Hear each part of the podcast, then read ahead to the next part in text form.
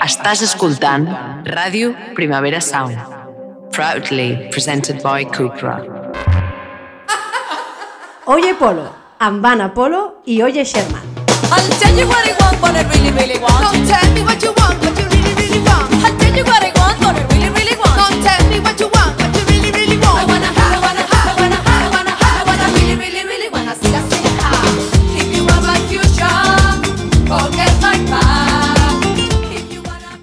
Tal? 65è episodi del podcast Oye Polo. Un episodi que no es diu San Soldador de Bahia, Comando Salvatore, Soldis Azotis, Batalloni Salvatori, Jugueto Bachatero, Recluta Pastadents, Muñeco Cremato, Soldato Pasterino, ni Soldadito Pajotero. Un episodi que es diu Comando Pupusa. Som Oye Polo, un programa que fem a Ràdio Primavera Sound, la Maria Rovira Barra, Oye Sherman, que sóc jo. I l'Anna Polo, que sóc jo. Comencem! Comencem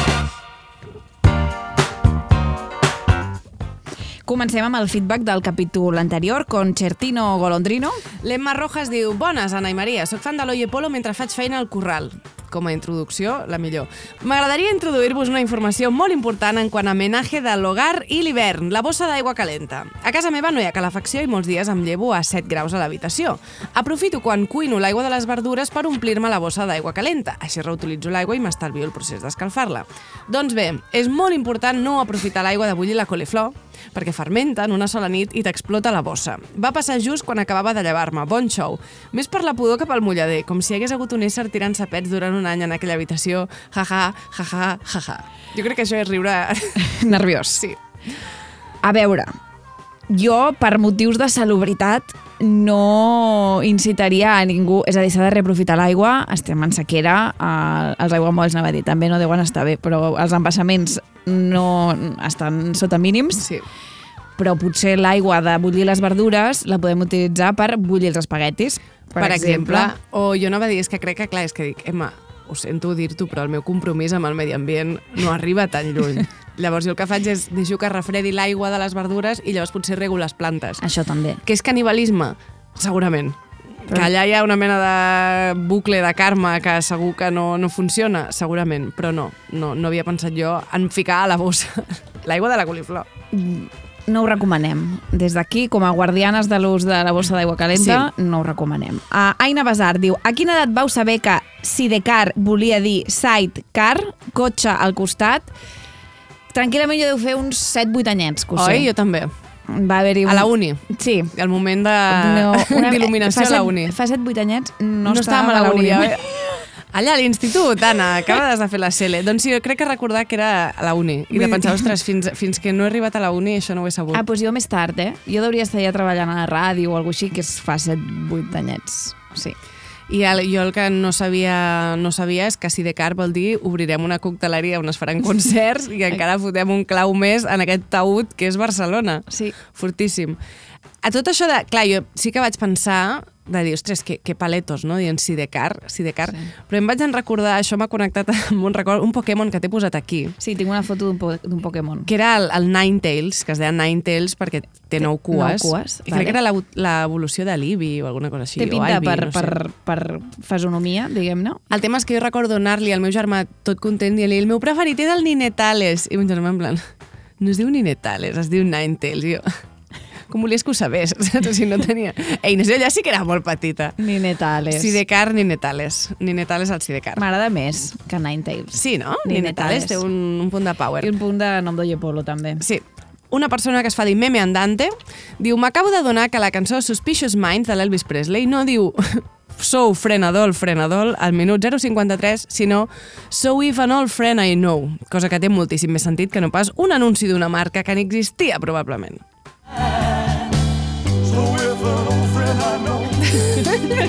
A veure. Tenim moltes ganes de sentir frenadol, eh? No, que va, però si jo no va dir, és increïble, ha dit frenador. No, la segon, a la segona sí. A la primera s'entrava en Elvis Presley. Bueno, perquè no coneixia la marca. Clar, a perquè s'estava- Ja... Jo emplaço a frenador a aprofitar això, sí, no? Sí, Total. Sí. Això sí, això sí. Com a, no? Proposta a una empresa capitalista, bueno, diem per on pot que, anar. per compensar diré que diuen que el frenador no serveix de res. No serveix de res perquè et, et, precisament et frena el constipat i després et fot la Sí, hòstia doble. bueno, jo freno i, i dol. Després ve el dol, perquè, perquè el rebote que fot és important i llavors, com diu ma mare... Que lucit això, Anna, eh? T'ha agradat, Frena eh? i dol, sí. Clar, ells ho diuen perquè te frena el dol, però no. El dolor. Sí, però no. És primero frena y luego dol. La meva mare sempre diu, respecte als refredats, diu, si te tomas algo, siete días y si no, una semana. Sí, pues sí. ja està. És, és això. Ho vaig buscar, la cançó aquesta és del 69 i el frenador és del 71. Ai, quasi. Per tant, potser realment Elvis- Presley ho deia malament perquè estava, invent... estava trobant ell el nom. Bueno, o algú ho va sentir i va dir frenadol és molt bona per un medicament que freni el refredat, no? Així, així va anar. I sí que és vell el frenadol, no? Sí, jo pensava, ho fem com més modern. Sí, dels 80. I per no funcionar, no? Porta molts anys. Estafant. Porta molts perquè- anys fent mal. M'agrada perquè de tots els enemics que podríem triar, la indústria farmacèutica... És la més mona. sí, És la més maja. Bueno, la gent que té menys advocats, Sí. menys poder per enfonsar-te. Més escrúpols, no? Perquè en cap cas tenen unes pràctiques salvatges. Un petonet. Eh... Bueno, A la ve- Bayer, la Bayer, que en cap cas tenia connexions És- no, amb els nazis. És de Bayer. No, no ho sé. Ah, no ho sé, no ho tinc clar. Però per... igual sí, eh? De Bayer. Crec que sí. Té pinta, eh? Crec Molt que bé. sí. Algun Era me- més ara per dir una altra farmacèutica. Novartis. totes, totes al mal. No, sí, ho estic passant molt malament. Vam Perquè... començar ficant-nos amb el Valle, però hem anat cap amunt, eh? Bueno, hem anat a llocs, hem anat a llocs i jo hi havia una gent que no vull dir ja més el seu nom, però tots sabeu de què estic parlant, que no sé com no ens han denunciat i quan dic ans vull dir man, a mi no estic donant idees i ara crec que jo crec que la visita d'Oye Polo als tribunals ve, anava a dir, patrocinada per Ausònia, que no té res a veure amb tot això. Allà a l'estrada hi haurà molta gent, molta gent amb molts cognoms compostos. Bé, eh, Dit segui- això. dit això, seguim a veure quins més enemics legals ens podem buscar. Uh, tenim uns àudios uh, de l'Iris, uh, amb, que era la persona que ens havia escrit per comentar el, el candent tema dels, dels, el color dels ous Kinder. Vam demanar més informació i l'Iris ha respost i ens ha fet uns àudios ampliant el tema de les col·leccions de joguines als ous Kinder, el que jo denomino periodisme. Hola, noies, què tal? Felicitats pel programa. Doncs la vostra petició ha sigut escoltada Ai, dolça, i no? portar més informació sobre les col·leccions de Kinder. I és que sí, cada temporada anaven canviant de col·lecció principal. Les principals eren normalment figures que no s'havien de muntar, que ja anaven muntades i que tenien com una mica més de qualitat que les col·leccions menors. Per exemple, van treure una, una que era de talps, que anaven fent diverses coses, un que escarbava, l'altre que prenia el sol, coses així. Després la col·lecció de Pingu que comentàveu crec que també era de les principals, van treure alguna d'unes tortugues, inclús una que a mi m'encantava, que eren uns goril·les que eren cada un d'un color diferent i tenien la pell així com de vellut i eren moníssims. Sí. I després les secundàries eren coses una mica més cotrilles, que a vegades el material veies pues, que era com a més més deixadot. Com si fos una joguina que et ve una llaminadura, d'aquest que no? es fàcilment, o coses amb cartró... Però hi havia, si t'hi aquests. fixaves, hi havia molta diferència entre la principal i la secundària. I clar, doncs tot això coincidia amb el canvi de color de la capseta.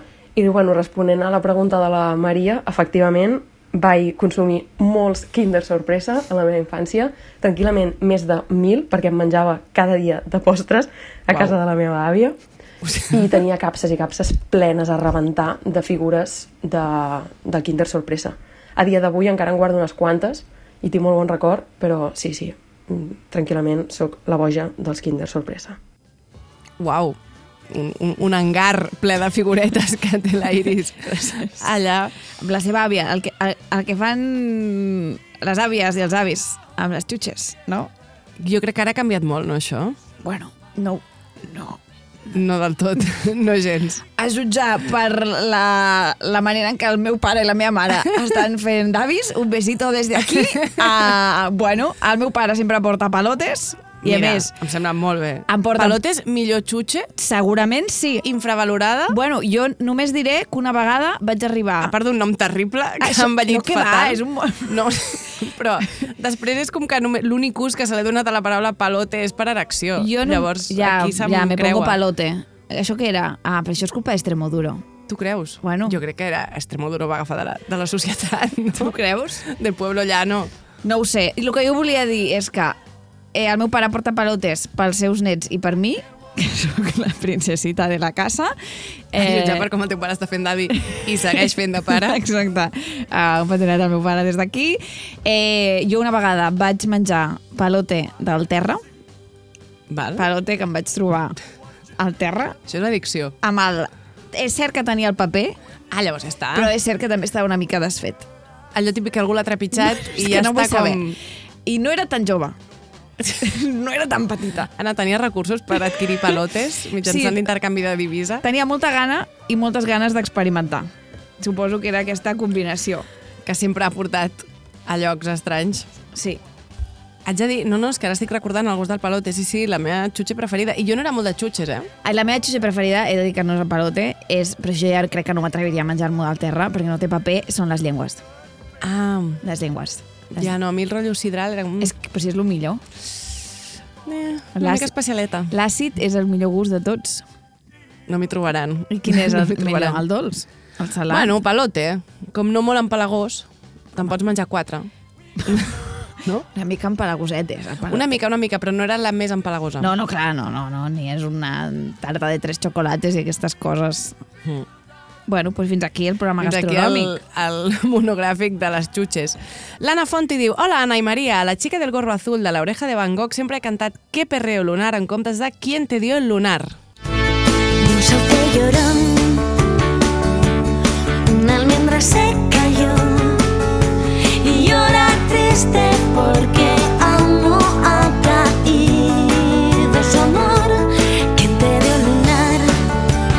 aquesta cançó, com que aquesta lletra no té cap sentit, no. a mi em dius que diu frenador, frenador, i m'ho crec.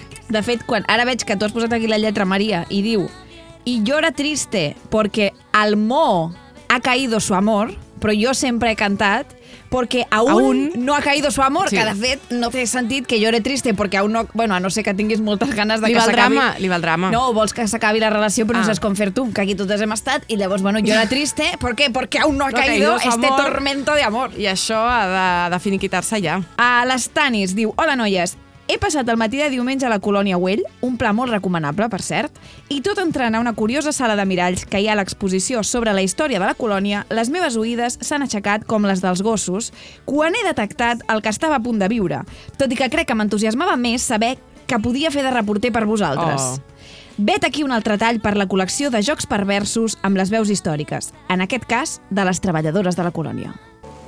Aquí las mujeres somos mayoría y de hecho somos las que hacemos la parte más importante de la producción. Pero los hombres hacen el trabajo duro y mandan. Sí, pero la calidad de los tejidos depende de nosotras. Venga, va, hasta pareces contenta. ¿No ves que trabajamos a destajo y cobramos la mitad que los hombres? No paramos en todo el día. Vamos como una lanzadora. Es verdad. ¿Pero tú crees que alguien dentro de unos años sabrá cómo se vivía en la colonia? ¿Alguien lo debería explicar? O sigui, m'encanta que han triat com... Bueno, clarament tenien pressupost per una, la- una, Sí. una locutora. I l'altra era jo, tranquil·lament. Vull dir, Jo entrant. És Sara Lavrov i un, una persona... Tu. Clara va dir, perquè, que, perquè hi ha una treballadora de la colònia que després en els seus temps lliures fa, fa offs per anuncis d'Ausònia, per exemple, és que no ho sé. No, no, no em const... És poc rigor històric, perquè aquesta gent no, li, no tenia temps per res més. Misteris de la colònia Güell.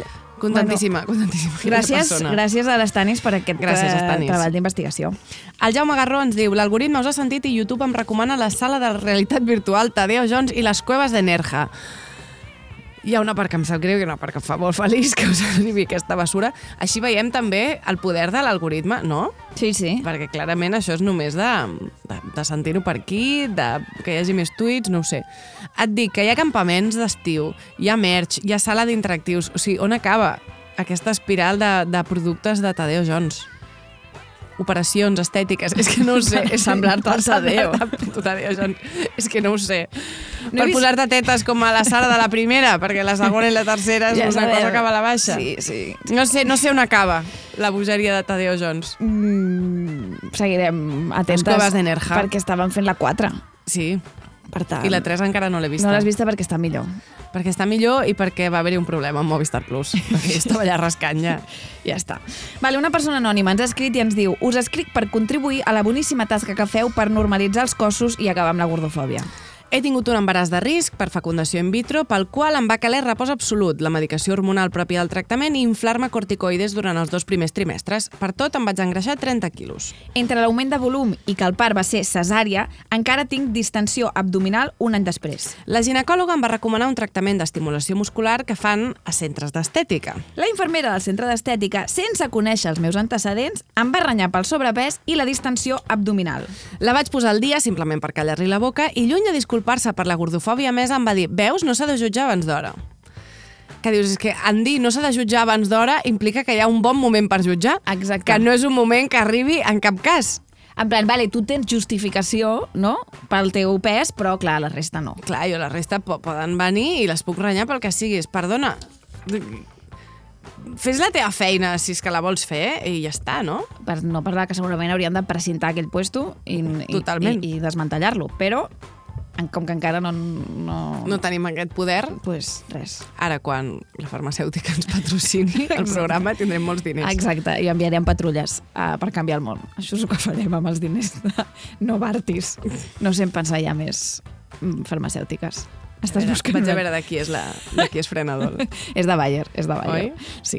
Mentrestant, la Sofia Sofosa diu Bona tarda, Ana i Maria. Estava jo fent exercicis del seu de català i a classe la profe ens va recomanar fer dictats al portal de la Generalitat. Vaig triar de manera totalment aleatòria un que es diu Dones lectores i m'ha sobtat una mica el contingut. Ha sigut difícil concentrar-se per fer el dictat mentre escoltava certes frases. Ara entendreu per què. Estàs preparada, Maria? Sí. Vale, mm, crec que no, però endavant. Si us he de dir la veritat, la manera com trobo més sensual una dona és llegint. Posseeixo una gran imaginació i la utilitzo tant com puc. No les necessito ni en biquinis ni nues. Jo les vull circumspectes i llegint. Em perdo amb la curvatura de les seves nuques quan llegeixen. Sovint tinc la temptació d'acostar-m'hi i resseguir-los-la amb un dit. He de confessar... He de confessar, no anem ni per la meitat, he de confessar que quan veig una dona llegint dins un vagó de tren a l'hivern em perdo. Ai, ai, ai, ai, ai. Així mateix, hi ha una altra imatge de lectura que m'entusiasma. Potser em preguntareu si tinc preferències per algun tipus de literatura o gènere No, literari. no, no. He d'admetre que sí.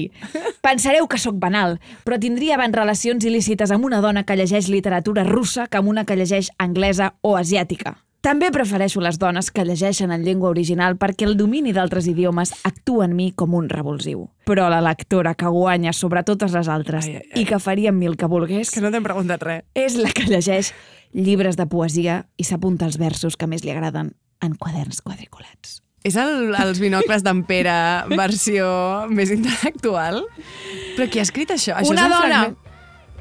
Això és un fragment d'algú? Una dona ho ha escrit, no vull dir el nom. Uau. Per, per, per, estic preservant la identitat d'algú que potser se sent orgullosa d'això, però és que no, no... Però més, ho he entès bé que va tocant Què vol tocar? amb el... Ah, pensar que anava tocant amb nuques amb els dits. Saps com que mira si hi ha pols en un no, moble? No, diu, sovint tinc la temptació d'acostar-m'hi i resseguir-los-la amb un dit. Tinc la tentació, però no passa a l'acció. Mira, aquest rotllo així... Reading is sexy, no? al final? total, és que és, és això. És, bueno, reading i reading, que ja és prou coses, no? Sí, sí. I bueno, que reading pot ser sexy, però... Mm, Sí, però- No, no, sé, no sé, aquest fetitxe... Aquest fetitxe. Mira, aquest fetitxe tan, tan plasta, no? amb tanta pretensió intel·lectual, em Sí. sembla encara pitjor. Sí, sí. Tu quan fa que no llegeixes un llibre a la vora d'un... A la vora d'un pont, doncs des de l'última vegada que no em vaig voler tirar llegint allà, no sé, les últimes voluntats. Bueno, gràcies a la Generalitat de Catalunya per fer la millor selecció. Sí, i gràcies a la farmacèutica Johnson Johnson Ah, és de Johnson Johnson, frenador. per fer frenador. Era l'empenta que necessitava aquesta gent que comença. L'Urix Turing diu Hola, Ana i Maria, després de sentir el vostre episodi on l'Anna Polo recomana unes ulleres amb filtre de llum blava, volia portar la recerca científica sobre el tema per si algú està valorant gastar-s'hi diners. No hi ha evidència científica que els filtres de llum blava funcionin, contrastat per la Societat Espanyola d'Oftalmologia i el Colegio Nacional de i Optometristes. Pues res. És un pufo. Uh, primer, perdó per les fake news. No arriba a estafar piramidal perquè no us he venut ulleres. No, va ser força prudent, no? Blue Polo per, per un, un mòdic preu, però també és una prova de que sóc una persona altament estafable. Vull dir, a mi em dius qualsevol cosa i jo Ho proves. ho provo. És que en, menys la droga, que no, la, resta... Normalment la gent fa al revés. Exacte. Prova primer la droga i després ja si eso va a les ulleres de llum blava. Tu no. Jo, al revés. I, de fet, el Jordi Gramunt, en aquesta línia, diu Hola, Anna, el que comentes de la llum blava, jo al PC faig servir una aplicació que es diu Flux. FLUX. És gratuïta per Windows, Mac, Android, iPhone i Linux i bastant configurable. El que fa és filtrar també la llum blava, però sense haver de passar per l'òptica. Però llavors no t'estafen, Jordi. I, quin, i, i, i, i es perd la màgia. La vida amb estafes és una mica millor, un intercanvi, un, un salt al buit, una confiança. Sí, diu el Jordi, en el meu cas portava un temps en una feina nova davant de l'ordinador i acabava la jornada fet pols, sobretot amb mal de cap. Un dia vaig provar el filtre i la, i la diferència va ser instantània, com si els ulls acabessin d'entrar a la piscina d'un spa. Doncs molt millor, no? Flux, i sense Flux. semblar Víctor Amela, com comentaves tu. M'he baixat flux? No. No. He seguit utilitzant les ulleres que em vaig comprar? Sí. I tu, a tu et van bé també? No sé veure-ho, perquè estic tan cansada de treballar Clar. que no... Bueno, tu si et fa il·lusió les teves ulleres, Anna, Potser hi ha una mica no d'això, que vull fer una mica cosplay intel·lectual. Clar. Per veure si algú em veu llegint. per veure si algú et veu llegint el, el, el, la vora d'un pont. Exacte. Si veig algú llegint a la vora d'un pont, m'inquieto. A veure si et toquen el, la nuca amb el dit. En fi. Dit això, què ens ha passat des de l'últim Oye Polo?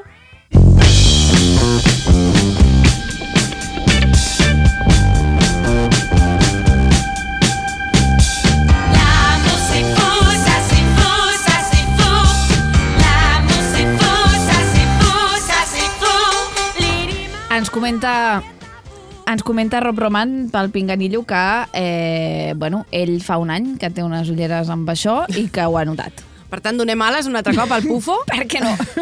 Ah, també... Flux 1, Pufo 1. Sí. Vinga. Aneu-nos dient. Aneu-nos dient, si al final això és veure qui guanya. La ciència és això una mica, no? I tant. Anar recollint dades i Anar anar estar dades establint i- conclusions. I vendre patents caríssimes. Això és així. Uh, vale, què m'ha passat, no? És que no m'ha passat pràcticament res. Fa Endavant. escassos 10 dies. Crec que són les millors. No sé, eh? No les sé. millors seccions són quan no ens ha passat res, perquè Jo- llavors comencem a treure, comencem a gratar del fons de la paella. Jo ho, ho intento. El primer Al dic... fons de la paella, eh? perquè les paelles són fundíssimes. Vinga, seguim. Dios, vale, eh, ho intento, sí. Eh, vale, he treballat molt, vale? això és el primer que vull dir, ja sé que tothom ho sap, però... Crec que de l'anterior també era aquest el titular, sí, no? és que, és, és que es, segueix així la meva vida. Has posat play i és el mateix àudio? Exacte, clar. M'he comprat unes ulleres, semblo Víctor Amela. Eh, no, més coses. Vale, vaig anar a un poblet de Huesca pel pont uh, i em vaig portar de souvenir què? Direu, pues una cosa per netejar la planxa. Pensava que anaves a dir embotit. No, una cosa per netejar la planxa, la planxa de planxar la roba. Per què? Perquè vaig anar a una drogueria a comprar pintura amb els meus amics, perquè estàvem allà pintant una habitació de la casa, i vaig... Bueno, és un dels meus llocs preferits, una drogueria, no li sorprendrà a ningú. Eh, sí que teu reco- Chiqui Park. Exacte, sí que recordo de petita un dia que una senyora pel carrer li va preguntar a la meva mare ¿Dónde está la drogueria? Era el meu primer contacte amb Clar. la paraula drogueria i ma mare tan simpàtica, mira, cruzas por aquí, gires, i jo recordo dir-li, mamà, les drogues són males. I clar, ma mare m'ho va explicar, però vaig pensar, home, si tu ma- m'alertes, m'expliques el perill de les drogues, explica'm que no hi ha vinculació amb la paraula drogueria. Clar. No? I està molt a prop. Jo crec que tota persona petita ha fet aquest procés. Sí. Tot, tot el que a una drogueria A mi, increïble. llavors a mi em cridava l'atenció perquè en català era la, la droguer. Clar. L apòstrof a droguer. Gràcies. Que el que ven drogues es digui a droguer. Se li podria dir així el camell, no? El dealer, sí. Total, vaig anar a una drogueria molt xula, que em va agradar molt, i just vaig recordar que jo m'havia carregat una mica la meva planxa planxant una cosa que se m'havia quedat una tela incrustada. Uh -huh. De manera que era una tela negra incrustada a la meva planxa i cada vegada que jo planxava alguna cosa, Pintaves una mica. sí, que la casualitat ha, ha sigut que cada vegada que he volgut planxar alguna cosa després d'aquest nefast accident eren coses blanques. No, home, no. I llavors se'm tacaven les coses blanques, per sort per dins, perquè jo sempre planxo del revés. I d'aquí va començar el problema, perquè el que se'm va enganxar era el forro d'una faldilla, així com satinat. Jo te maldigo, forro, i llavors ara he trobat el producte que ho soluciona, vale? que encara no he provat.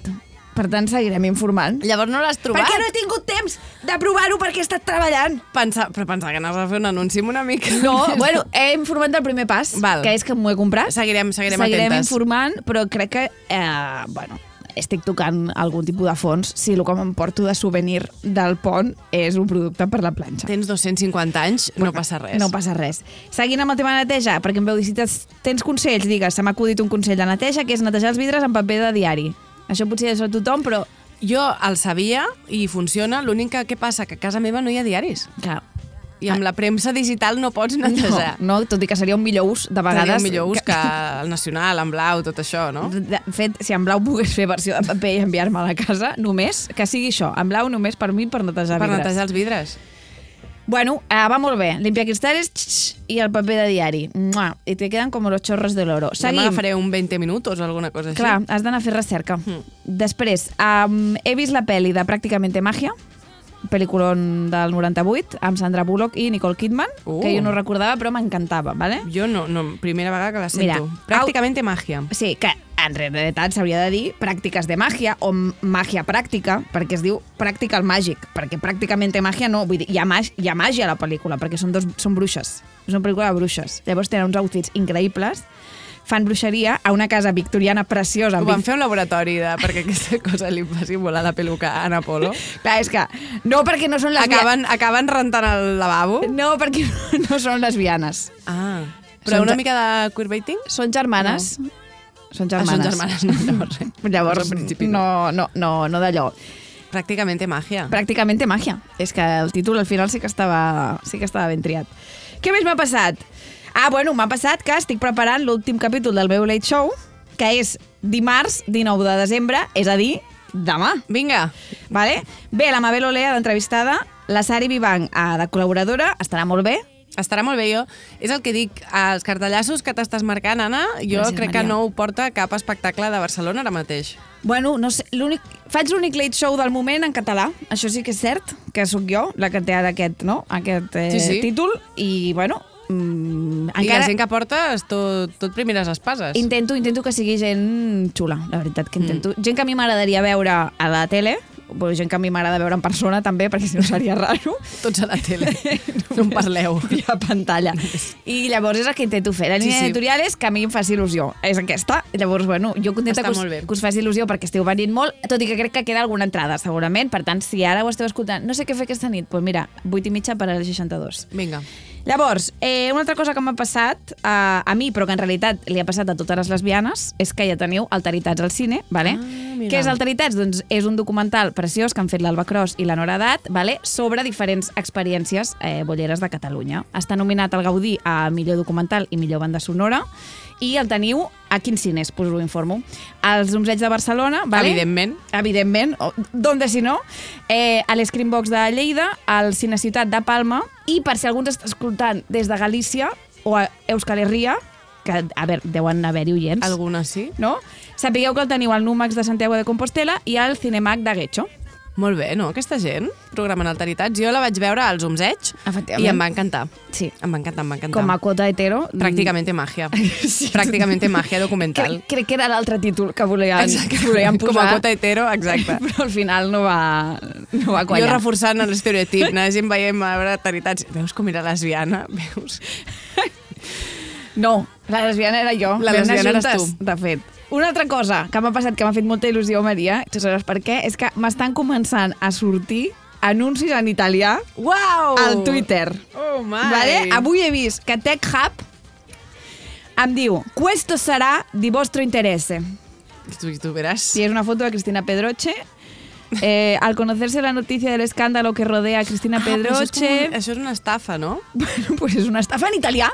És una estafa en italià, molt bé. Y, ah, bueno, yo només tinc una cosa a dir, y es que è innegabile che il mio dominio della lingua italiana è veramente splendoroso. Lo è, lo è, infatti, infatti, Anna. Infatti, infatti, è vero, è vero. L'últim que m'ha passat, i acabem amb aquest infern de Dios, és que eh, el meu públic, és a dir, vosaltres, heu sabut veure les meves altes capacitats com a productora musical i després del meu mashup de Cruel Summer de Taylor Swift i Estiu de Zoo, m'heu fet més peticions. Anirem a una per programa per no saturar, perquè jo també sé veure que les coses, no? Menos es más. Clar, Lo així, bueno, dura, això dura més temps. lo bueno si breve, dos veces bueno. Us poseu el carmelet a la boca i després el guardeu per d'aquí un rato, ¿vale? Uh, una cosa que Tira, espero tira que ja. no hagi fet mai ningú. Agafeu el terra, altre, agafeu el carmelet del terra, Ai, total, i amb mig paper... Explica-lo del palote. Sí. Bé, Laia Nieto Carreño va dir per mashups, Carrer de l'amargura de Zoo i Baby One More Time de Britney Spears. Tu has volgut, Laia.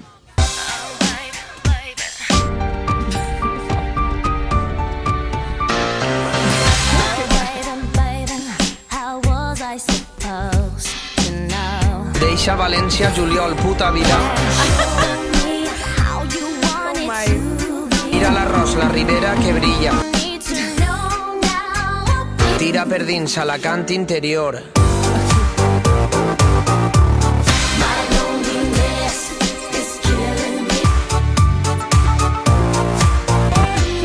Arrítmia.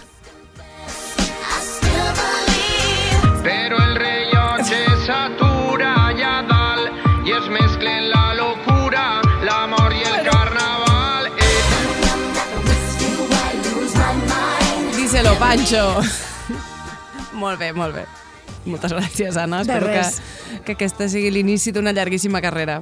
Jo aquí estic, mm, em sap greu fer intrusisme laboral, però al final quan el talent mana, doncs mana. Oye, Poleta. Això és així.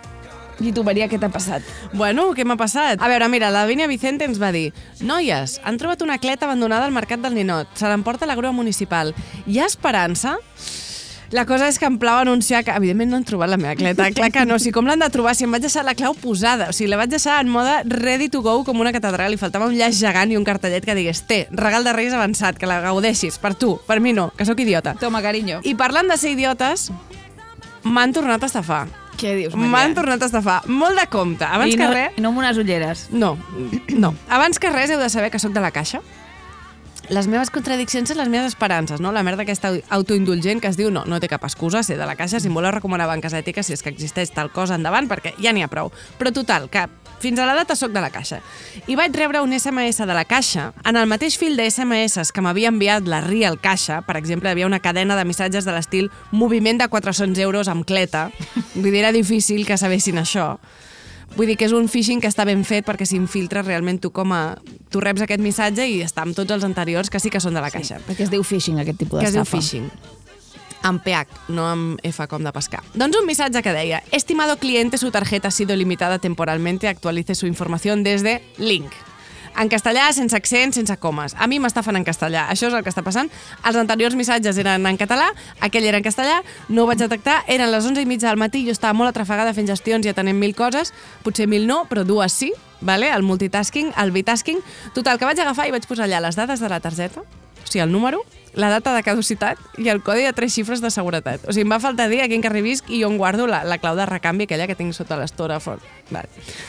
Què més sóc capaç de fer, no? Deixo la bici amb la clau, sóc estafada via Instagram, recordem aquest gran moment també, dono les meves dades bancàries. Quin és el proper pas, Anna? Quin, quin és? És que no ho sé ja.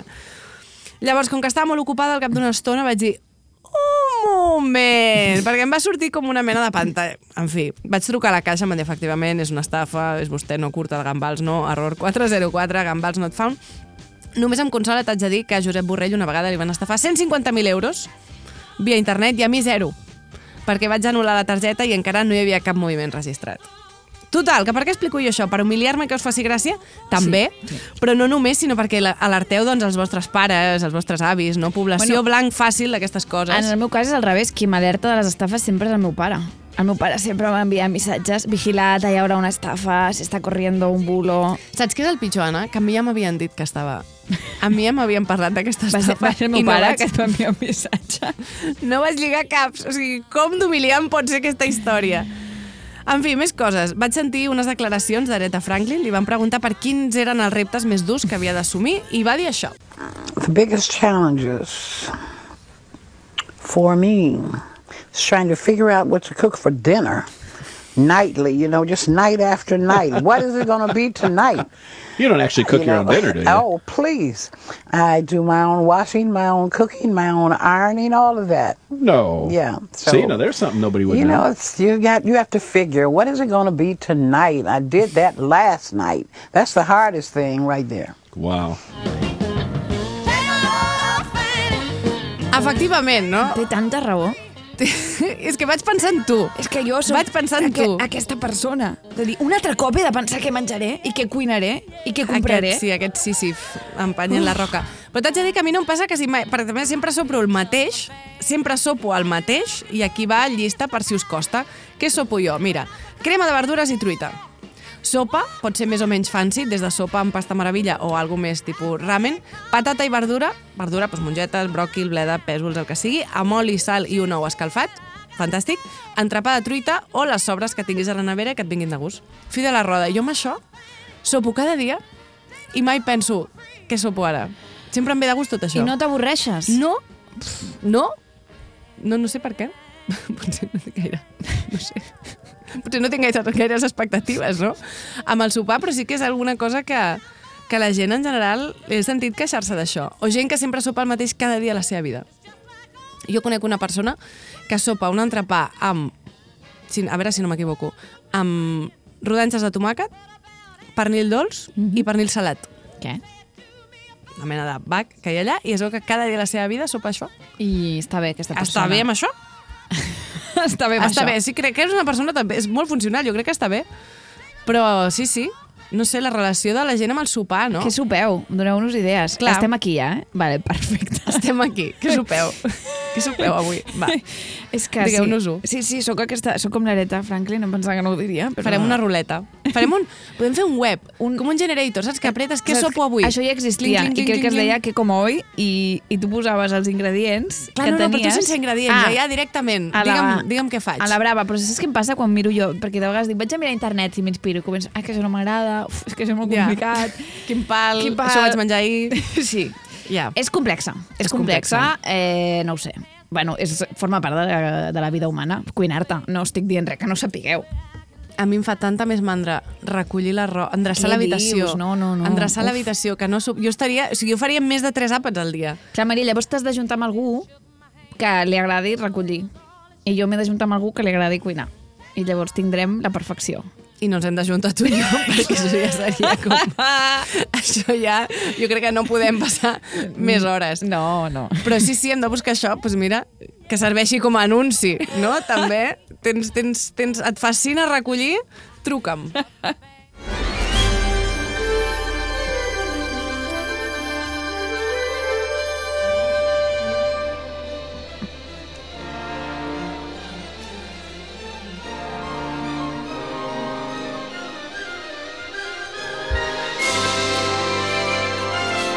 La música de Los Rescatadores en Cangurolàndia. Ah, no havia... persona que ho ha reconegut i se t'ha posat la pell de gallina, sí, és aquesta. Us informo que estic en el meu punt màxim de bici del paraulògic. O sigui, quan tothom ha abandonat aquest vaixell, jo encara estic allà, fregant la coberta i canviant les flors dels gerros. I per qui no ho sàpiga, al paraulògic no hi ha cinturons de colors com a les arts marcials, sinó que són ocells. A mesura que vas trobant paraules, vas pujant. Pollet, colom, ànec, cigne, mussol, àliga i paó. I quan puges de categoria se sent el cant de l'ocell en qüestió. On vull arribar amb això? Et preguntaràs, no, Anna? Sí. Com sona una àliga? Així, no? Doncs resulta que no, que vivim enganyats, que una àliga sona així. Què? Sí. Més, més cookie, més, més chill. Mira, sembla un periquito gros. Sí, sembla un jilguerito. Clar, doncs aquest soroll que han atribuït a les àligues ficcionades és més de voltors i de falcons que no d'àligues, però pensaven que, bueno, pues que tenia poc empaque, no? bueno. que aquella carrosseria d'animal necessitava més un pi, com un falcó. Hemos sido, hem estat fort. Aquesta informació me la va donar la meva companya de jugar al paraulògic, la Cruiti, que és una dels dos integrants del podcast Greuges Pendents, que són dos politòlegs valencians, parlant i Rajan, que recomano molt. I t'ho juro, clar, jo, jo havia estat tota la meva infància somiant amb rescatadores en Cangurolàndia, però en bucle. És a dir, jo somiava amb aquesta àliga i, clar, evidentment, el pis aquest sonen moltes vegades al llarg de la pel·lícula. T'han enganyat. M'han enganyat. Perquè jo los, los rescatadores, he de dir, los canguradores. Los canguradores en Rescatolàndia. jo, jo sí que necessito una rescatolàndia un rato. Pues jo no l'havia vist, la vaig veure amb tu. Què, què et va semblar? Em va... És aquella... Què, va... Què passava, Maria? És que la confon amb Bàsil. I No. a més crec que em veu fer veure la 1 i la 2. I llavors, de los rescatadores no n'hi ha dos? La- Jo no he vist la 1, crec. Ah, només hem vist la 2? Només la dos i no vam veure la 1 juntes, també? Potser sí, però no me'n recordo. No, um, Rescatadores en Cangurolàndia sí. són el Bernardo i la Bianca, que són dos ratolins que són com de l'FBI, crec, i anaven a Austràlia a complir una missió que era parar-li els peus a un caçador furtiu. Sí, ja recordo el dolent. Un dels dolents que fa més por Sí, sí, de, sí. de Com tota es diu? la història. No. Patton? Pat- No sé. No, bueno, igual. Alguna... Ratigan és el del Bàsil. Ratigan, pf, malíssimo, malíssimo, increïble. És que les pel·lícules de Disney No sé si és Disney, això. Bueno, Sí, sí que és Disney. les pel·lícules de dibuixos animats d'abans dels 90, molt més fosques, molt més interessants. Sí, i com sempre els villanos, els millors personatges de, de Disney. Totalment. M'agrada perquè avui jo he dit el programa serà curt i tu has dit no, serà llarg. I, I tenies vaig guanyant tota la raó. I Perquè fins no aquí... podem parlar, ja està. Fins aquí el que m'ha passat.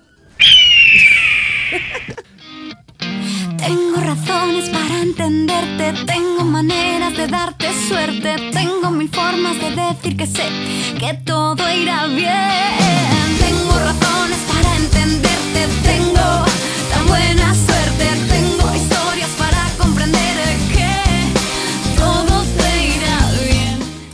Maria, he tingut accés a un document Uh, jo us prometo que algun dia vull deixar de parlar d'això, vale? però jo, si em trobo un canal de YouTube que es diu Xenoa Bisbal 2002, Home. què, què, què se suposa que he de fer? Entraré de cap, Anna. Clar, jo he de fer periodisme. Sí, Vull dir, a mi és un tema que m'interessa moltíssim. Vull dir, potser la meva tasca a la Terra és demostrar que Bisbal és un pringat i Xenoa era la millor, no? I jo, jo no puc defugir aquesta responsabilitat. No, no, i mira, ja la gent assumeix responsabilitats diversissíssimes en aquesta vida, i Total. aquesta em sembla top 20. És la càrrega que m'ha tocat a mi. Llavors, he estat investigant. He de dir que no ho he pogut mirar tot encara, perquè és com acabar-te a Xenoa Bisbal 2002 en- d'un plumazo, no? No, Clar, has de... Bueno, ha d'anar absorbint a poc a poc. Llavors, eh, de tot el que he vist, m'ha agradat especialment una entrevista que els hi fan a peu de carrer per una ocasió molt especial. Hoy cumple Chenoa 28 añazos y David piensa celebrarlo junto a ella, ya que en el suyo estuvieron separados. Yo siempre le doy sorpresa. Díselo, díselo. Qué broma. No, pues nada. yo lo guay, como decís vosotros, es de, de pasarlo juntos y de. Y ya está. Soplar eh. velas, ¿no? ¿Vas, Sí, a, re- y vas a después lo hacer- re- vas a después- cocinar una tarta? Yo nunca tarta no sé, pero bueno. Qui no amb ell? El tartas no sabe. El tartas. M'agrada molt. Guay, como decís vosotros. Pero vosotros Los periodistas. Guay, como decís vosotros. Como su mismo nombre indica, guai. I també, bueno, m'agrada molt uh, que és el cumple d'ella, però qui parla és ell pràcticament, no? Mm. Añazos, Añazos, no? ven- Com dient... 28 ja, añazos. Ja huele a Pinoch, Sí, sí. no? És que clar, ja calentando para el inserso. Tenia 28 anys, que és 5 No anys menys del que tenim nosaltres. Hòstia. És que veus, jo encara em penso que Sí. fa 7 anys estava a la uni. No. Llavors no. Fa 10 ja havies acabat la uni. Uau. No volies aquesta dada, però també... Vols dir? Claro. Si tens 33. Sí. No No, la vas a- no havia acabat la uni en 23. No? No, jo vaig anar una mica més lenta. Jo també... Ah, tu també la vas fer amb 5 anys, periodisme? Sí, no, periodisme... Ah, que comunicació audiovisual. Em quedava una assignatura al final. En fi, Jo 5 anys i mig. i encara no tinc el títol. Jo tampoc. Està, bueno, està, el tinc. Jo no el tinc tramitat. Ah, jo el tinc a l'autònoma. Vaig, fer, vaig entrar a secretaria acadèmica, vaig intentar-ho fer, em va dir error, vaig trucar, vaig dir em dona error, van dir no, a nosaltres no, ho vaig tornar a provar, em va dir error, i va dir, vaig dir fins aquí, fins aquí l'energia que penso destinar a això. I mira'm, Aquí estàs. sin estafada, Vull dir... caient de quatre potes. No t'ha frenat res. No m'ha frenat res. Jo el tinc a l'autònoma. Mm, doncs ja quan el vulgui anar a buscar, ja aniré, suposo. Assumir el jet lag, no? És que tampoc pots anar a la brava allà. Jo tenia el resguardo algun dia a algun lloc. Ara mateix no sé on està el resguardo. Més ara tampoc. ja signades, clar, signat el teu Home, títol per, Juan Felip- Carlos. No, per Felipe. Ah, per Felipe. Sí. Ah. o per Juan Carlos. Ara, mira, ara m'agafen ganes de demanar-me Només per veure- saber quin rei. Que no ho firma ell, ja ho sabeu, no? No, no està allà, en plan, fent estiraments de canell. No, això no passa. No passa. Vale, seguim. Xenoa Bisbal Vinga. és el tema que ens ocupa. Uh, atenció perquè ara uh, David Bisbal uh, reacciona en directe a la fake news. David nos contó su sorpresa al ver la noticia del supuesto embarazo de Chenoa en prensa. Dice que si fuera verdad, lo dirían. Lo vi cuando llegué. quedaste un poco asustado. No, dije, no, no es posible, no, no puede ser, ¿no? Pero ya te digo, es lo que dice ella, ¿no? Que algo tan bonito, pues de. pues, hombre, que no se niega, ¿no? Para nada, ¿no? Y ya te digo, lo que es no, pues no. Y lo que es sí, pues sí. Nosotros no tenemos problema, de verdad. Maco. Lo que és no. Ara m'està caient bé. Lo que és no és no i lo que és sí és sí. Com decís vosotros, sí. Exacte- Exactament. Uh, no s'ha acabat el tema Ah. dels embarassos.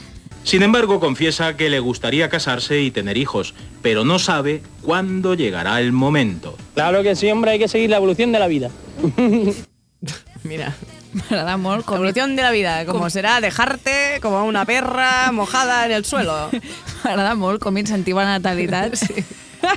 Hay que seguir con la vida. Venga, chavales. En fi, és que jo penso que hi ha moltes coses que no se saben d'aquesta parella, Maria. Ens pensem que ho sabem tot, del que va ser Xenoa i Bisbal. Jo sobretot. Cheval, no? Cheval.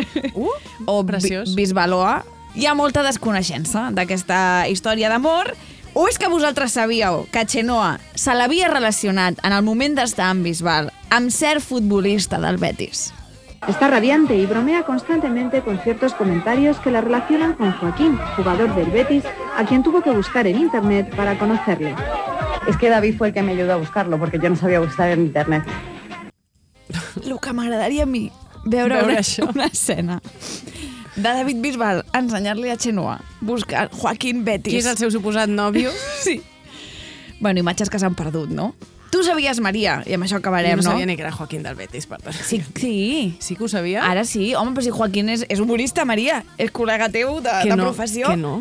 Però si no sé té, té, un, té un programa de tele. Joaquín què? Joaquín? Joaquín. És que imagina't si és important Joaquín. que és Joaquín. Joaquín, és que ni idea. No té ni cognom. Home, és un, és un tòtem, és un tòtem de... Mira, si és un tòtem de, de futbol, de l'humor...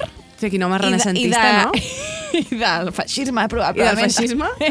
bueno, és una miqueta... Quina- qui- quien lo pillara, eh, Joaquín? és una miqueta, bueno, el que et pots imaginar. Uau, vale. Acabarem amb això. Tu sabries dir-me, Maria, si t'haguessis ara tu d'inventar. Quin Uau. és el sobrenom, el apodo, no? el nickname de David Bisbal a Llatinoamèrica? Ricitos? Bueno, Bisbi? Bisbi li, li deia a la meva mare i, Ah. i, i més gent, crec. En el caso de esta pareja, la distancia no solo no ha hecho el olvido, sino que parece estar sirviendo para fortalecer su romance. Bisbal, a quien en Latinoamérica apodan churritos de oro, ha sido nominado recientemente como el hombre más sexy del año, mientras que Chenoa anda estos días inmersa en la promoción de su CD Soy Mujer. Churritos de oro. Churritos de oro. Qui, quina angúnia, no? Em fa com angúnia. Churritos de oro. Es deuen dir xurritos als ricitos en alguns llocs de Llatinoamèrica, estic segura que no, no a tots, perquè si hi ha alguna cosa allà és diversitat de, de llenguatge. M'encanta això de le han votado como el más sexy y mientras tanto Chema hace su disco Soy mujer. que me hagáis caso, coño. ¿Y yo qué? ¿Y yo qué? És que sí, era el títol alternatiu del, del disco. Churritos de oro. También diré, el hombre más... No, el hombre más sexy del año, David Bisbal.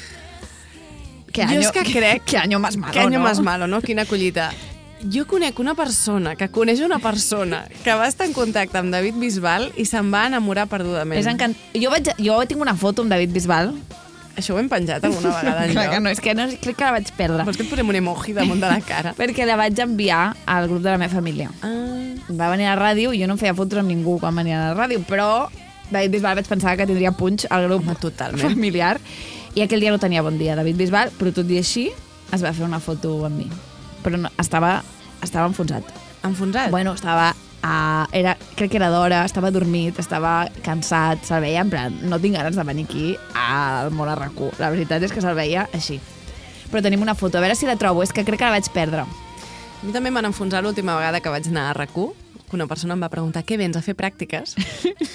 a mis 33 anyazos. Què vens a fer pràctiques? L'aura, no?, de confiança i, i maduresa i professionalitat que vull desplegar jo, Ai. o que vull pensar jo que desplego. Sí que desplegues, Maria. No et diguis això tu mateixa. A més, tinc canes. Sí. Però, bueno, Vull dir, què més, què més necessitava aquella persona? és, és l'aspecte jovial. Tu creus?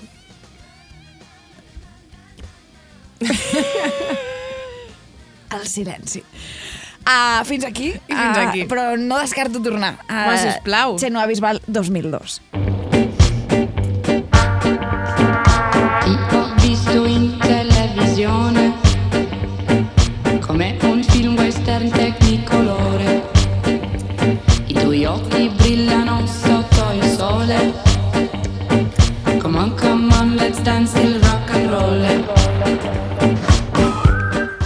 Abans que res, l'Alexandra ens diu via Twitter M'he revisat de pe a pa la llista d'Oye Polo Marching Band i no he trobat la cançó Na na na na, l'occasione, na na na, il rock and roll.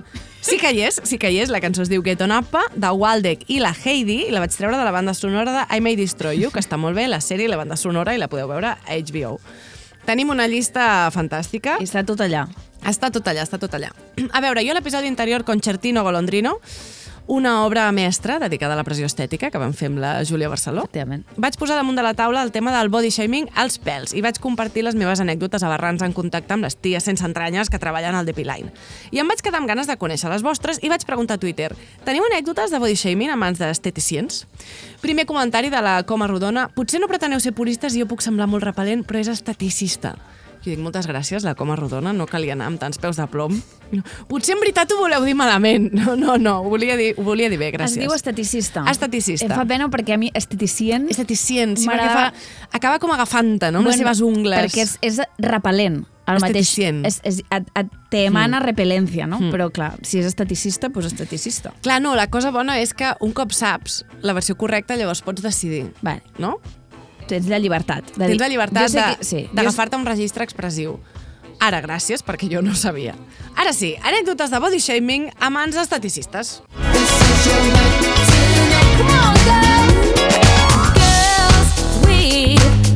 He pensat que era adequat posar Atomic Kitten sí. com a pèls, pèls furiosos. La Mà Dietja diu, anar a depilar-me per primera volta a un lloc, ella em mira i em diu, esa tripita, estàs embarazada? Clar, a veure, no pregunteu mai per les tripites de ningú, perquè pot sortir molt malament. Jo crec que ja hem passat pàgina del moment, oh Déu meu, el pitjor que et pot passar és que et preguntin si estàs embarassada, si no ho estàs, perquè això vol dir que estàs gorda, perquè ja sabem que els cossos són diversos, se'ls infla, desinfla, podem semblar embarassades, podem no semblar-ho, etc etc. Però no pregunteu mai per tripites ni embarassos, perquè és un tema espinós com un eriçó liança amb un esbarzer damunt d'un llit de fakir. No hem acabat. Estàs embarazada? I la Madi diu, em vaig quedar tan flipada que vaig contestar que últimament no m'estava cuidant massa. Clar, la clàssica resposta immediata que després diem, però per què? Per què? No? Per què no? A més, amb la perversió de la paraula, cuidar-se. Sí, sí, sí, és tot, clar, però allò de l'esprit de l'escalier, no? Allò que la bona resposta s'ha t'acut després. Bueno, total, la, la bona resposta sempre ve a posteriori, fuera de Lugori. Total, que la depiladora segueix i li diu, o sea, que te pones las botas. I segueix encara més diu, camina más. Què? Bájate dos paradas de metro antes. Zampabollos, no? Li faltava dir.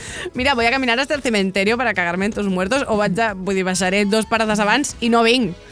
I diu la Madi, no vaig tornar mai més. Clar que no. No. Clar que no, és que què vols que t'escupi la cara? Jo crec que hi ha vegades que les depiladores creuen una línia i allò no, no és en realitat un, un, un, un depiline, és un club de masoquistes. Bueno, perquè també hi ha algú que es creuen que, que co- com que són responsables de la teva imatge, Sí, sí, no? sí. Com que tu estàs confiant en elles per algo concret que tu decideixes, llavors elles poden incidir en qualsevol aspecte del teu físic perquè és la seva responsabilitat professional. I amb tota la contundència que necessitin. Sí, sí. Eh, tu vens, com vas, al meca... com vas al mecànic, eh? jo que tinc tants carnets de conduir, però que tu vas per una cosa i el mecànic et troba 80 més, doncs igual. Però això, hi ha gent que va allà a que la humilin, però hi ha gent que no ho sap i entra allà com a depilar-se. I llavors, clar, passa el que passa. Anar-te depilat brinda sensacions curiosíssimes. Chris Coco diu, d'adolescent anava a depilar-me tot. Quan tocava la raja del cul em posava de quatre potes i em feien agafar-me les natges per poder-hi accedir. En realitat és l'única forma de depilar aquella zona, però ara ho penso i potser a una noia de 15 anys no calia depilar-li l'ullal. Recordo que també em deia sovint amb accent alemany Tienes pelos como barba de hombre. Què? És maco que la primera interacció amb vosaltres sigui explicar-vos que una depiladora alemanya més vasta que un arau em depilava l'ullal. Una abraçada, noies. Una abraçada, Cris. Una abraçada, Cris. Ah, és que realment... És que clar, és l'últim que vols. Tu estàs allà amb el cul obert, és barba de hombre. Mira, escolta, sí. no sé. La Nerisur diu, la típica de venga, te entro un poquito más, depilant-me els angonals. Sí. Que totalment, o sigui, et despistaves i et feien el cony bigotito de Hitler. Sí, sí, sí. sí aquell sí. Que, com aquella mata de pèl quadrada. Horrible. Dius, tio, difícil d'esquivar, perquè més et despisten i ja t'han fotut la cera I a més, tu tampoc estàs mirant perquè no et donen un mirall per monitoritzar. Està clar. Diu, no, i, I jo, vull dir, estàs estirada patint. I a la mínima zas, hilaritzada. És que més...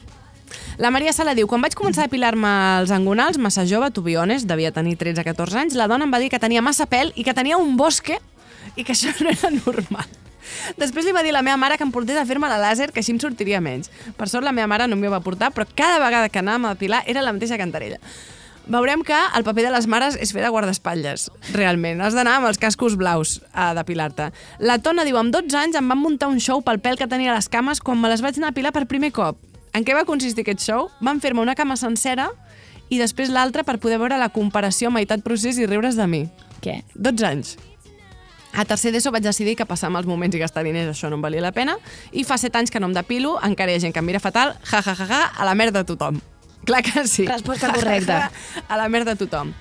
Aricornio diu, amb 10 anys acompanyo ma mare i molta insistència per depilar-me les celles. I penso, aquesta gent té algun límit? No. Que no venia... És és una nena de 10 anys que està acompanyant a sa mare que segurament no tingut ni opció, que la mare diu, surto de casa, tu vens amb mi. Sí.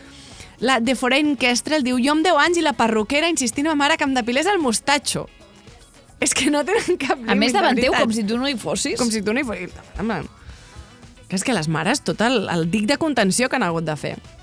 I Quicot diu que fessin ui i buf quan em veien els pèls, que és el clàssic moment who let the dogs out, que és com, perdona, vius d'això, no? De l'existència del pèl. És que, què haig de venir a depilar-me quan no tinc pèl? Bueno, com els anuncis, clar. Clar. De, a- Depila't a casa i després ves a que et redepilin l'epidermis. Vés a, sí, a que et passin cera, cera per allà. La Laia diu, a la pelo m'estressen dient-me que em cau massa el pèl i el depilant em renyen dient-me que sóc massa peluda. És que mai, mai, mai, mai estem bé. La Irene diu, tinc alopècia androgenètica, sóc dona i la perruquera no parava d'insinuar si havia tingut càncer. Normalitzem que les dones també ens podem quedar calves. Totalment. Clar, I a més, i que potser no vols estar explicant tota l'estona més- que has tingut un càncer, de a la perruqueria? I a més, què vol dir no parava d'insistir? Com si, vull dir, amb una pregunta i que et diguin no, crec que n'hi ha suficient. Però com ho insinuava. La Cristina diu, més d'una vegada anar-me a fer una higiene facial i que m'ofereixin mil tractaments per aprimar-me o per reduir el volum del meu cos. Que diu, sí, mira, amputa'm el braç esquerre, si Sí. vols, ja que estàs, i així Treu- sí, sí. ocupo menys. La Maria Llum diu, a una neteja facial vaig sortir plorant, que tenia la pell molt bruta i que no sabia què podria fer. Cap mena de sentit. L'Anna Guardiola, uf, aquí hauries de posar-te alguna crema reafirmant o fer alguna amb aquestes cames. Fer alguna O fer alguna Pensa tu. Lady Patiga, vaig anar a depilar-me i em va dir, suposant que tenia parella hetero, al teu nòvio no li deu importar que vagis amb aquests pèls de Tarzan, no? O algo així, per flipar. És tan fort. Com, a, com a, acaben d'articular aquesta frase? Bueno, és que... Això és fortíssim. La Marichu Alazábal diu que et clavin bronca per no haver avisat per telèfon del fet que estàs grassa i que trigarà més a depilar-te. Què? O sigui, sí. Bronca. Perquè no has avisat del fet que estàs grassa i, clar, trigarà més a depilar-te. És, és... Diu, em volia morir de la vergonya. Ara l'hagués tirat a sobre el pot de la cera calenta. Doncs sí, sí. Era, era la bona. Sí. Era la bona opció. I en canvi la Serri Flowers es despenja des del seu gronxador de, de papallones i diu, pues jo estic molt contenta de dir que no, la Carme és la millor. ja està, la Carme, doncs totes a la Carme. On està la perquè Carme? clarament estem en mans de, de, de persones sense entranyes. Fortíssim. I fins aquí, si plau, expliqueu-me les vostres anècdotes perquè jo crec que, no sé, ens, ens fa sentir menys soles i trobo que ajuda que els caigui la careta tota aquesta penya que viu literalment de fer-nos sentir malament i insegures, no? Com ser curitas direct, però l'amenaça no és que t'entraran a robar a casa, sinó que seràs lletja i monstruosa i ningú t'estimarà mai més, mai més, mai més. A la merda ja, hombre. Presentem al Mercat de les Flors l'última creació de la Veronal, la companyia de dansa catalana més internacional i multipremiada, amb un segell coreogràfic revolucionari i sorprenent. Firmamento es podrà veure del 27 al 30 de desembre i 6, 7, 12, 13 i 14 de gener. Imprescindible per descobrir la dansa més actual i renovadora. El Mercat de les Flors, la teva casa de la dansa. Oye Polo. La batucada de les ones. Ràdio Primavera Sound. Benvingudes a la gala quinzenal de la Caspa. Comencen els Premis Bertín, patrocinats per la misèria humana.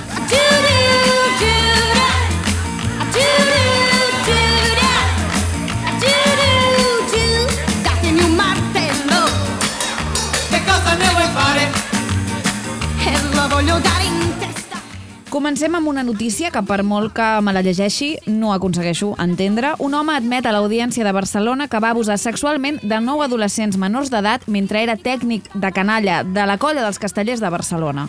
Va ser sota l'excusa de fer-los massatges a casa seva entre el 2014 i el 2019. El tio portava 20 anys a la colla i acostumava a convidar les criatures a casa després dels assajos o abans d'una actuació. I els deia que els massatges els ajudarien a dormir millor o a no tenir molèsties musculars. Les enganyava oferint mm, xutxes i eh, dient que els hi faria els seus plats preferits. L'acusat, a qui la Fiscalia demanava inicialment eh, 39 anys i dos mesos de presó, ha acceptat els fets denunciats per les noies i ha acceptat també una rebaixa de la pena fins als 10 anys i mig de presó. Bueno, doncs com no acceptar-la, oi? Estem parlant d'un 75% de rebaixa de la condemna.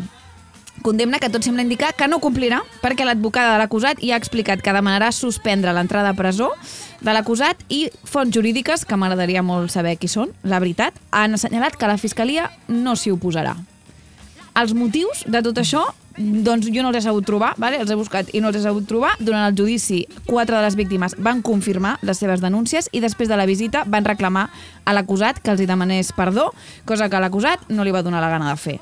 De fet, les víctimes va quedar, van quedar tan en xoc amb el pacte de la Fiscalia que quan va acabar la vista van voler reunir-se amb el fiscal perquè els expliqués els termes. A part de la pena de 10 anys i mig de presó, també ha sigut condemnat a 1.080 euros de multa, prohibició d'aproximació i comunicació amb les víctimes durant 5 anys, llibertat vigilada durant 5 anys després de la pena de presó, que no farà, 6.000 euros d'indemnització a cada víctima i in- inhabilitació per qualsevol activitat amb menors durant 4 anys. Només 4 anys. Guaret. Guaret i després, escolta, pots tornar a la càrrega. Agafar-ho més ganes, no? Exacte, guaret. Sí, sí, és que... Bé, no ho diríeu mai, uh, però resulta que alguns membres de la colla han donat suport a l'acusat, uh, però els castellers de Barcelona, com a ens, uh, ja han anunciat que faran definitiva l'expulsió uh, d'aquesta persona que ja havia estat apartada de la colla quan es van conèixer els fets. Si voleu, bueno, us tornaria a llegir la notícia, però per molts cops que ho fem, mai no entendrem el perquè d'aquesta justícia patriarcal, revictimitzadora i podrida. I'm not your friend or that A l'entrevista per la revista Variety de novembre, Billie Eilish va declarar que li atraien les dones. Diu, m'agraden molt, m'agraden com a persones. M'atrauen, m'atrauen de debò, físicament, com deixant-ho bastant clar, no? L'entrevista deia altres coses molt interessants també sobre la seva experiència com a dona jove a la indústria musical, però cap d'aquestes declaracions li va fer perdre 100.000 seguidors a Instagram. Va ser la de la bisexualitat. En una entrevista posterior, ella ha dit que pensava que era una cosa òbvia, que tampoc pensava fer una gran sortida de l'armari, que simplement ho havia dit. El món està canviant, a veure si no li perdem el ritme. Deixem d'assumir que tothom és heterosexual, deixem d'escandalitzar-nos quan algú no és heterosexual. D'altra banda, estupendo que com a dona de 21 anys amb un altaveu potentíssim com és Billie Eilish s'hagi significat públicament com a bisexual, perquè segur que plana el camí a moltes persones, que és el que té la representació. Sí, i ja que parlem de representació, m'agradaria fer pues, un apunt, no? comentar una coseta. No? Pot parar Operació Triunfo de donar-li cançons calentorres als duets formats per ties? Pot parar Operació Triunfo d'hipersexualitzar les lesbianes? O sigui, els hi podeu donar simplement una cançó d'amor? Una baladita de tota la vida, vale? les lesbianes tenim dret a veure el nostre amor representat, exactament igual que els heteros. Vale? Volem emocionar-nos, volem posar-nos tendres, no volem que l'única representació de la nostra realitat sexoafectiva sigui un desig sexual irrefrenable, no? amb dues ties rossant-se, magrejant-se, movent el cul i posant-se catxondes l'una a l'altra damunt d'un escenari. Vale? No volem un número musical que casualment segueix tots els codis heteronormatius. No volem una actuació que encaixa a la perfecció amb la mirada masculina i que ha estat orquestrada perquè se li posi morcillona a tots els homes de la sala. No som la vostra peli porno, vale? Perquè que curiós, no? Que curiós, Auté, quan li dona una cançó d'amor a un tio i a una tia, se la canten l'una a l'altra, evidentment. Però quan li dona una cançó d'amor a dues ties, no es poden ni mirar. O sigui, li han de cantar a l'aire, a un home que no sabem qui és. Fins i tot a l'edició de 2018, les concursants van demanar cantar-se una cançó d'amor l'una a l'altra i els hi van dir que no. No les van deixar. O sigui, ho van explicitar i els van dir no. La tasca d'interpretació és que li canteu a l'aire. Això sí, els hi van donar Tòxic de Britney Spears a l'Alba Reche i a la Natàlia Lacunza perquè, eh, com que mig internet les estava xipejant, pues s'havia d'aprofitar no? el tirón. I aquesta temporada, tres quartos de lo mismo, amb la Chiara i la Violeta, a qui la setmana passada els hi van donar I Kissed a Girl de Katy Perry. Cançó que una d'elles va cantar vestida de colegiala amb tot l'escenari amb taquilles d'institut perquè què és una hipersexualització, no? sense el seu petit toc d'apuntalar la cultura de la pederàstia, oi? Doncs pues res, mala guanyada. Però eh, ole, ole, quin gran programa, Operació Triunfo, programa que jo veig, no van amago. Ell sempre quins valors, quin gran exemple per la joventut. Volem representació de qualitat, no una que estigui al servei dels valors patriarcals. Gràcies. I espera't perquè no m'ha acabat amb homofòbia, perquè l'11 de desembre l'usuari de TikTok Marcelitlle, o sigui Marcel I-T-L-L-E, explicava que l'havien fet fora de l'Almodósbar de Barcelona per anar amb una samarreta de tirants. Que dius, l'Almodósbar? No. Nostre Almodósbar. Nostre Almodósbar, aquest Ateneu, no? Anarquista. Exacte. El Marcel anava amb un grup de noies que també anaven en tirants. La normativa diu que no es pot anar vestit d'esport i el Marcel no hi anava. I es veu que l'amo mateix del local li va anar i li va dir que el feien fora perquè anava amb tirants i que un home no podia anar amb tirants allà. El Marcel demana difusió del cas. No és la primera vegada que l'Almodóvar aplica criteris discriminatoris.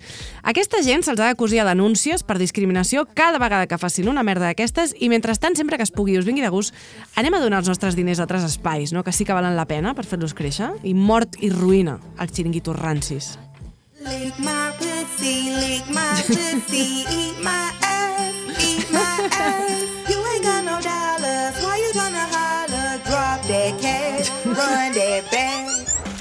El Punt D és un programa del 3CAT on es volen desmuntar alguns mites sobre la sexualitat, fer una mica de divulgació entretinguda i, en definitiva, contrarrestar la manca d'educació sexual que hi ha a la nostra societat. Vale? El que jo entenc per servei públic. Totalment. La veritat, no se m'acut una millor definició. No. Però aquesta és la nostra opinió, Maria. Perquè l'opinió dels usuaris d'Instagram que es van trobar un vídeo de la nostra estimadíssima Helena Crespi, psicòloga i sexòloga, explicant la millor manera de fer un cunilingus, doncs va ser una altra. Va ser una altra, vale? T'he portat aquí un tastet. Sisplau.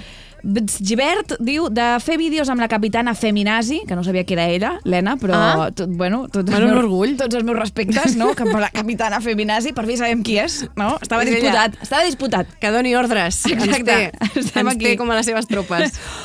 De fer vídeos amb la capitana Feminazi explicant com llapar-se la ullera, el que vulguis i més. Això sí, d'animar els joves a emprendre, muntar una petita empresa. Per favor, David. Com fiscalitzar? Ni mu. Abans que m'ho digueu, si, sí, no patiu. Soc molt intolerant i feixista. Ni mu. No s'està animant el jovent a emprendre.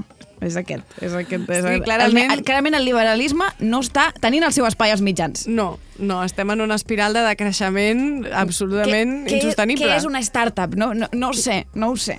Vale, Xesconc95 diu Parlar català no sabran, però d'això sobrats i cada cop més d'hora. Ui, ui, ui, ui, Lligant actualitat, no? Informe PISA... Clar. No? En plan, no, que dius, si no saben parlar català, no entendran el vídeo perquè està en català. Estan aprenent català i a través del vídeo a menjar aquest. un pussi. O sigui, quin valor hi ha aquí? Està molt bé. Altíssim. Competència transversal. És que Abrileta67 diu jo pensava que aquestes coses es feien a la intimitat. Que dius, ni que estigués no, sí, l'Helena menjant un cony en prime time. Bueno, i tampoc ho està fent. No ho està fent. Però S'expliquen. No és el la- ja, cas. són classes clandestines. S'explica per fer-ho a, a la intimitat, Clar, no? però, però l'explicació pot ser pública, no? Bueno, i si no expliqueu molt, són els tallers clandestins. I anirem totes, no? Encara més, rrr, més emocionant. Cansada de friquis, no, no ha acabat la primera 67. Banalitzant el sexe i l'amor. Així ens va. El més trist és com s'insisteix en aquests temes a classe dels instituts, fent tallers per nens de 13 a 14 anys. I mai hi havia hagut tan poc respecte com ara. Que dius, jo crec que la classe de cunilingus no està, no està. A quin, de quin institut parla? no ho sé, Abrileta, però que sàpigues que no està passant. No, no és això el que estan ensenyant. Karima... A veure què, què t'explica la teva filla, que Sí. fan, potser t'estan timant, no sé, Abrileta. Karima48, que he investigat, és una noia, una senyora que es diu Carme, eh, diu, ara ens explicaran també com cagar. Assegut... Doncs mira, tant de bo. Asseguda de peus, de, co de costes, que inter- interpreto que és de costat, però s'ha- ja s'ha liat. Sí. Amb les cames aixecades, la catarates pot sortir tota dura, depenent del que menges. Merda de programes. Sí, ha entrat directament a la poesia, a l'escriptura automàtica. Lo de les catarates no ho havia vist venir. Edu Novoa 215 diu Em sembla genial, ara una classe perquè ens feu una bona fal·lació també. Perquè això clarament és un problema. No, ningú mai us ha xupat bé la polla, oi? Estic molt convençuda que teniu molt problema amb això. No, i a més crec que és un... l'Helena contestava, el programa contestava dient, sí, sí, és el proper vídeo. Com dient, calma't. No?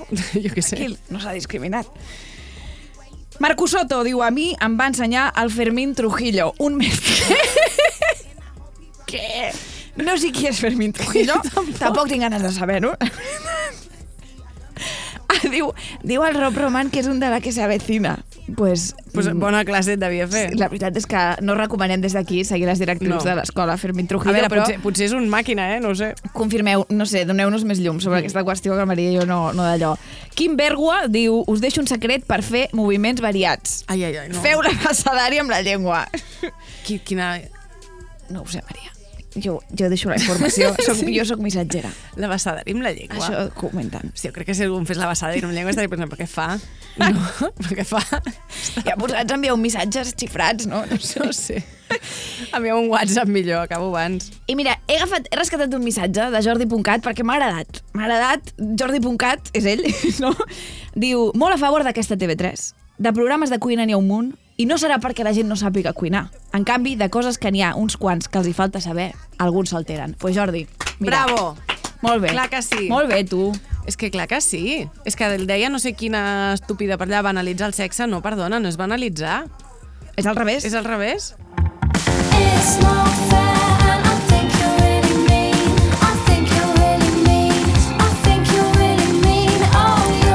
veure, respirem fons, tenim un combo ben complet de justícia patriarcal i tota concentrada a la demarcació de Girona. 1 de desembre, l'Audiència de Girona absol un pare jutjat per abusar presumptament de la seva filla de 4 anys l'any 2017. Absol per què? Doncs perquè el relat de la menor té nombroses contradiccions. Que dius una nena de 8 anys declarant sobre els tocaments del seu pare que van tenir lloc quan en tenia 4. No? Estrany que no tingui tot ordenat a la perfecció. Un storyboard et farà, si et sembla.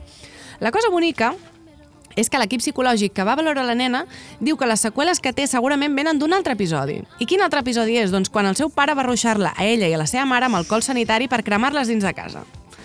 4 anys, repeteixo, endavant amb absoldre aquesta persona, endavant amb tot, justícia, estàs clarament comprenent-ho tot a la perfecció i protegint els més vulnerables. Perquè 13 dones víctimes de violència masclista ateses pel Servei d'Intervenció Especialitzada del Gironès han denunciat en un fanzine autoeditat tota la violència institucional que han rebut a partir de la denúncia a mans de jutges, Mossos i metges.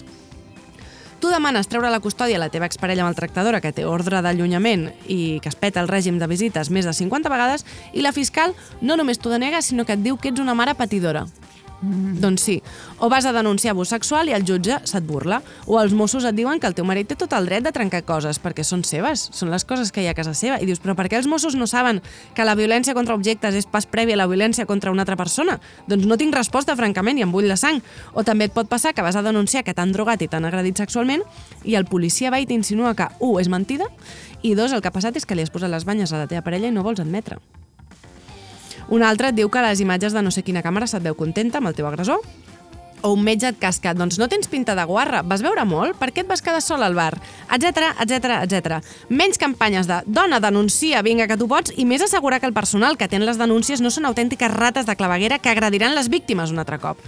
I tot això només a Girona. Llegim que el 27 de novembre a Madrid un home va assassinar punyalades la seva parella i la filla de tots dos, de 5 anys, a les que feia un any que se'ls havia retirat les mesures de protecció per violència de gènere. Un altre cas d'èxit d'aquesta justícia patriarcal negligent que ni pot protegir les víctimes ni li interessa canviar-ho. És que no hi ha prou gasolina per l'incendi que hem de fer. Got the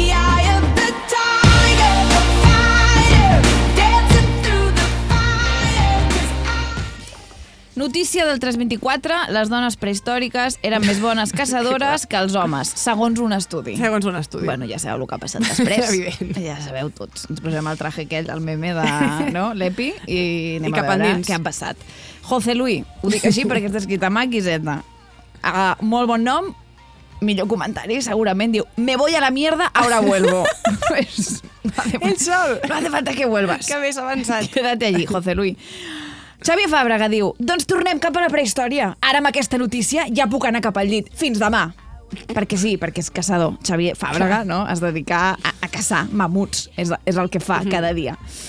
Uh, Fulgor Sedano diu estudi del MIT, del MIT, no? De, de pica de picamuixons estudi del mit de picamuixons i recreació històrica feta per Zara, Zalando, H&M i Mango. Tanta collonada wok ja és insufrible. Hòstia, el mit de picamuixons m'encanta, eh? Està molt bé, està molt bé. Uh, J. Serra Canta diu un estudi diu que l'home prehistòric cuin cuinava millor els callos a la riojana. No en sabem l'autor. Perfecte. I eh, Ciénaga Novena diu todavía no les daban miedo las arañas en aquella època.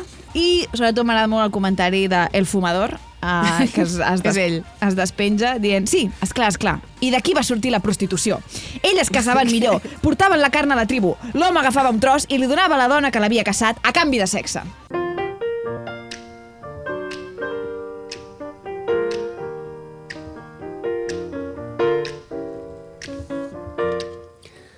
El 8 de desembre va morir la Itziar Castro d'un atac de cor. Tenia només 46 anys. La Itziar era actriu i activista, feminista pels drets LGTBI i antigrassofòbia. Una persona valenta, combativa i feliç que encomanava ganes de viure i que plantava cara i posava el cos perquè aquest món fos una mica millor. Que el mateix dia de la seva mort les xarxes s'omplissin d'escòria grassofòbica no ens sorprèn gens, però això no treu el mal que fa. La revictimització final va morir per culpa seva, per cometre la irresponsabilitat de fer apologia d'un estil de vida insalubre. No sabem quantes vegades ho haurem de repetir, però aquí va. 1. Que un cos sigui gras o prim no ens diu res de la salut d'aquella persona. 2. La diversitat de cossos existeix i hi ha cossos que són grassos que no es poden canviar de manera saludable precisament a base de dieta i esport. L'única manera que tenen de canviar és emmalaltint, no només físicament, sinó amb un duríssim impacte per la salut mental. I tres, imaginem per un moment que insultéssim i assetgéssim així la gent que, per exemple, té la pell molt blanca i, per tant, més propensió a patir un càncer de pell. Quin sentit tindria? Pues que és que el, el que passa és que no els importa una merda ni la salut ni la dignitat de les persones. És odi grassofòbic pur i dur. Un odi que activistes i figures públiques amb cossos no normatius com Iranxo Varela, Teresa López Cerdán o Àngela Rodríguez Pam van haver de rebre el dia que va morir Lightyear, com si no n'hi hagués prou amb el dolor d'haver perdut una amiga i una referent. Com va dir l'activista antigrasofòbica Magda Piñeiro al seu Instagram, Hoy escojo el silencio. Elijo alejarme de redes y no leer ni argumentar nada. Me duele tener que explicar todos los días que tenemos derecho a existir, pero más aún me duele hoy ponerme a argumentar que tenemos derecho a morir en paz.